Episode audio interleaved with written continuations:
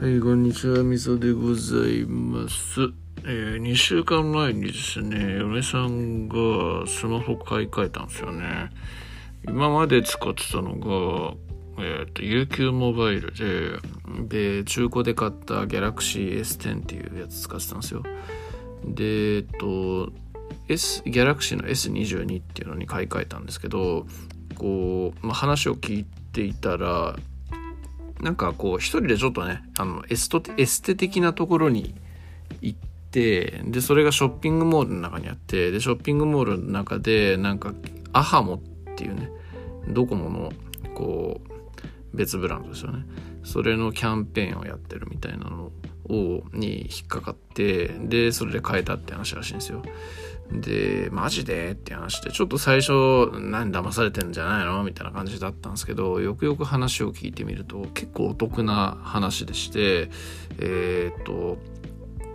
えー、っと、まあ、UQ モバイルは確か、えー、通話何分間か無料で、3ギガプランで2000円ぐらいだったんですよね、月々ね。で、えー、アハモにすると20ギガ使えて2970円と。で、えー、機種代に関しては、えー、っと、2年間は月々1円。で、2年目以降、うんと、残債であるところの6万ぐらいかなそれぐらいを支払うみたいな。で、2年目になったら、2年目でもしスマホ返すんだったら、ほぼ無料で使えますみたいなそういうプランだったんですよね。でこの、まあ、こういうその2年で返すみたいなプランってなんかうさんくせえなって前から思ってたんですけどこれよく考えてみると、えー、中古の Galaxy S シリーズってそんな安く売ってないんですよね結構78万ぐらい多分するんですよで、えっと、それがまあ2年後に支払う金額として6万ぐらいっつったら中古で買うより安いと。まあ、仮に返さなかった場合ですよね。で、えっと、まあ、アハモというもの自体安いのがよう分かってるんで、これめちゃくちゃお得じゃんと思って。で、えっと、話聞いてて超羨ましくなって、で、翌週になんか僕も変えてと思って、なんかショッピングモール行ったんですけど、その時はね、もうやってなかったんですよね。えー、今週はちょっと iPhone を押してて Galaxy は先週だけなんですよみたいなこと言われてで残念ながら僕は変えられなかったんですけどこう昨日ね一昨日か一昨日ショッピングモール行ったらなんかちょっとまたやってて同じキャンペーンが。で僕も全く同じのに変えてしまったと。いうような感じで、えー、僕の場合は Galaxy の S10 プラスっていうのから、えー、S22 というのにえー、機種を変えてで、えー、今まで使ってたのは au の POVO というやつでなんで、えー、アハモに変えてもこうプランは全く一緒みたいなそんな感じなんですよね。はい、でまあ今言ったようにお得なんでね変えて別に後悔何もしてないんですけどえ、まあ、ギャラクシーの S10 プラスとか S10 っていうもの自体がもう3年前の機械なんで、通常であればまあ買い替え時かなっていう感じで思ってたんですけど、まあ機種自体でもね、実は別にあんまり不満もなくって、特にぶっ壊れてるとか傷ついてるとかっていうのもなくって、えー、カメラの性能なんかも僕結構好きだったんで良かったんですけど、でもなんかね、ちょっとよくよく考えてみて、やっぱまあお得だよなと思って買い替えちゃったという感じですね。はい。いやなんかこうスマホとかの買い替え時とかってねようわかんねえなって最近ちょっとあまた思い出しましたね。まあ1年ごとに買い替えるっていうのはさすがにナンセンスなんですけど、えーまあ、正直こうハイエンドのスマホ買っとけば多分5年10年持つんですよね。で iPhone11 っていうのももう一台僕使ってますけど3年経っても全くこう不自由ないと。で Galaxy の S10 の方に関しては、えー、まあ不自由はなかったんですけどちょっと重いゲームとかやると重いかなみたいなそんな感じだったんですよね。で、えっと、でもまあ買い替えるほどではないかなっていう感じには思ってたんですけどまあお得だったんで買い替えたというところなんでですけどまあ使っていようと思えばね結構もっともっと使えたとは思うんですけどうんでもまあこう携帯スマホもねいろいろと今総務省のね干渉やらなんやらが入って結構こうあんま値下げしてるとあの監査入るみたいなそういうのっていうのが多かったりしてえー、たまたまやってる安いプランみたいなのとか、まあ、そういう安いプランで売ってること自体がもう今後できなくなるみたいなのっていうのが結構今までもありがちなんで、うん、まあちょっとそういうの考えると、うんまあ、買ってよかったかなっていうのも思いつつ、うん、まあ必要だったのかなっていう気もしつつというようなそんな感じですね。でまあ本当こうドコモにしてもね au にしてもソフトバンクにしてもそうやってあの総務省からの指導を受けながらもこうあの手この手を使ってねいろいろとこうなんだキャンペーン走らして客を獲得するみたいなのやってるっつうのがまあなんか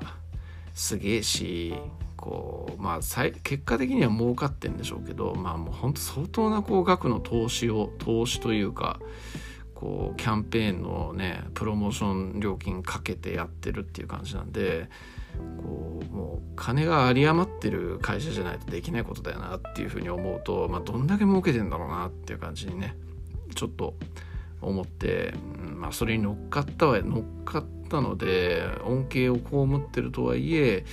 うん、なんかちょっとこう特定の会社だけがめちゃくちゃ儲けてるっていうような状況ってどうなんだろうなみたいな感じに思ったりしますよね。うん、まあなんというかまあ、それもしょうがないことだしこうインフラ系なんでねなくてはならないっていうところがあるんであれなんですけどもまあちょっとそんなことを考えたりもしたと。いうところでございますかね。うん、まあでギャラクシーの S22 ね。こう触ってみて思ったのはね本当なんか iPhone と形がよく似てんすよね。なんかギャラクシーって昔 iPhone、Apple に訴えられてるんですよね。こう形とかが似似すぎているみたいな感じで。こう、なんだっけ。昔あのボタンがあったタイプの iPhone あったと思うんですけど、まあ、今でも SE とかありますが、それとすごいこう形が似てるのを出してたんですよね、Galaxy って。でそれで訴えられたみたいなのがあったんですけどなんか今出てる機械に関しても本当こう持ち手の感覚とかそういうのがよく似てんなーっていう感じに思ったりしますね。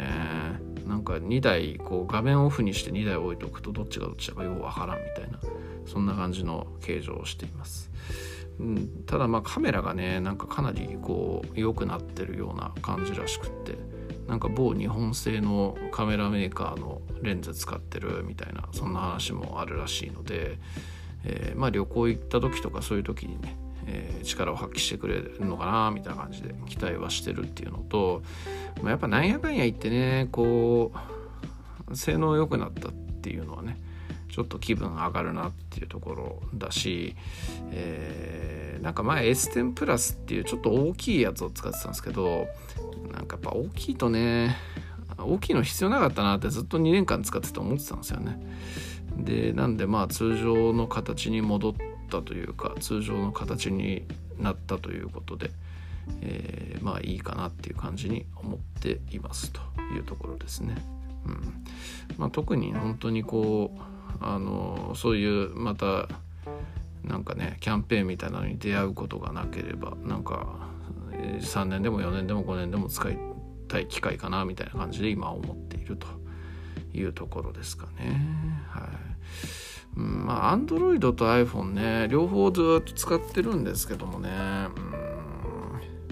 うん、なんかまあ両方とも別にそれぞれの良さはあるよねっていう感じに思うんですよね。ただまあゲームとかそういうのやるんだったら iPhone の方が確実に動きはいいよなっていうふうに思いますね。うん。そういうようなところっていうのは、うん、思うところではあるというところです。ただなんかまあやっぱこうホーム画面のカスタマイズとかねそういうようなところをしたい人とか